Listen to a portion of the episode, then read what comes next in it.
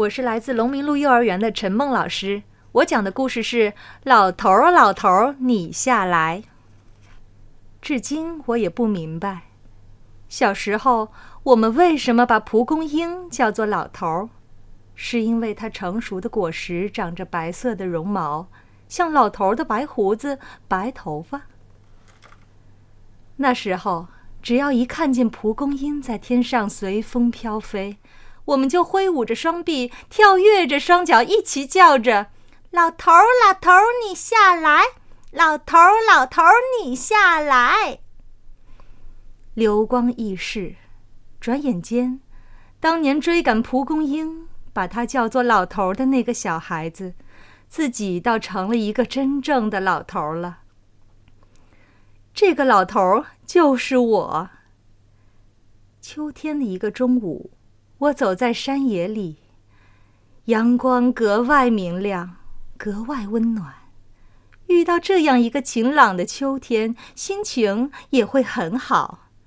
尤其当我看见满天飘飞着的蒲公英的时候，我竟然忘记了自己的年龄，高兴得像个孩子，又大声唱起来：“老头儿，老头儿，你下来！老头儿，老头儿，你下来！”说起来，你也许不信，那老头真的就落下来了，站在我张开的手掌上。老头，你有什么事儿？那朵蒲公英问我。我好奇地端详着它，它长得真像个老头模样，白胡子，白头发，脸色红里透白，白里透红。我惊奇的忘了回答他的问题，倒又问起他来：“你什么时候变成这样子了？”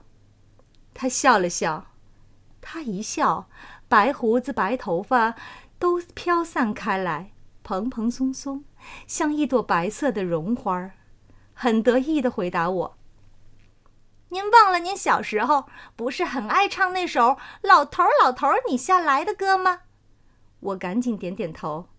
我们想满足小孩子的愿望，就变成了老头模样。我高兴的又点头又拍手。可是，蒲公英有些失望。可是，谁想到我们变成了老头，您却老了，成了真正的老头了。我见他很难过的样子，就赶紧安慰他：“别难过。”我虽然成了白胡子、白头发的老头儿，但我还像当年小孩子的时候一样爱你呀。他勉强笑了笑，还是一副失望的表情。我继续安慰他：“我不但像小孩子一样喜欢你，我还没忘记小时候唱的那首童谣呢。”说着，我很认真的又给他唱了一遍。但是我也知道。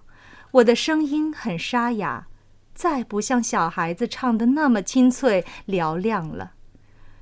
也许我的声音不那么动听了，可是我的心没老。我很真诚地说：“我还有一个愿望。”说到这里，我有些不好意思，就支支吾吾起来：“快说呀，我听着呢。”蒲公英在催我。我说。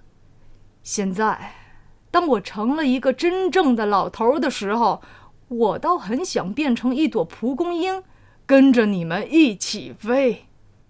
蒲公英一听，笑了，真有意思。您还是一个小孩子的时候，把我们叫做老头儿；您成了老头儿的时候，又想变成一朵蒲公英。好吧，再满足一次您的愿望。他让我闭上眼睛，数完一二三再睁开。我照着他的话去做，果然变成了一朵蒲公英。我和好多好多蒲公英在一起随风飘飞着。我听见大地上又有孩子在唱：“老头儿，老头儿，你下来！老头儿，老头儿，你下来！老头儿，老头儿，你下来！”